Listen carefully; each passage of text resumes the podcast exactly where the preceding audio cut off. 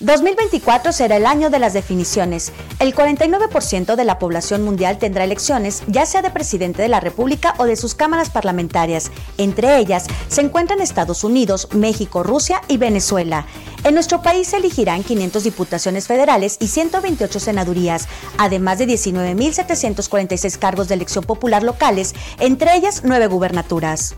La economía mundial no solo estará a prueba durante dichos procesos electorales, sino también se verá si las alzas en las tasas de intereses registradas desde la pandemia permitirán una estabilidad financiera que permita recortes paulatinos a las mismas. México tendrá sin duda a su primer mujer presidenta de la República en la historia. Coahuila tendrá con Lucelena Morales Morales Núñez a la primera mujer presidenta de la Junta de Gobierno del Congreso del Estado.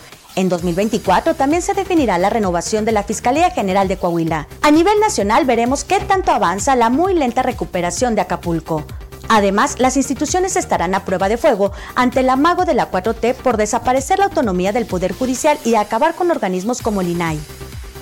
2024 será también el cierre de cifras de violencia para el gobierno federal de Morena, que según analistas terminarán con 200.000 asesinatos, siendo el gobierno más sangriento de la historia. El 2024 también será el año de las definiciones en el mundo deportivo. El Abierto de Australia será el primer Grand Slam del año a celebrarse del 14 al 28 de enero. El 11 de febrero Las Vegas será la casa del Super Bowl 58.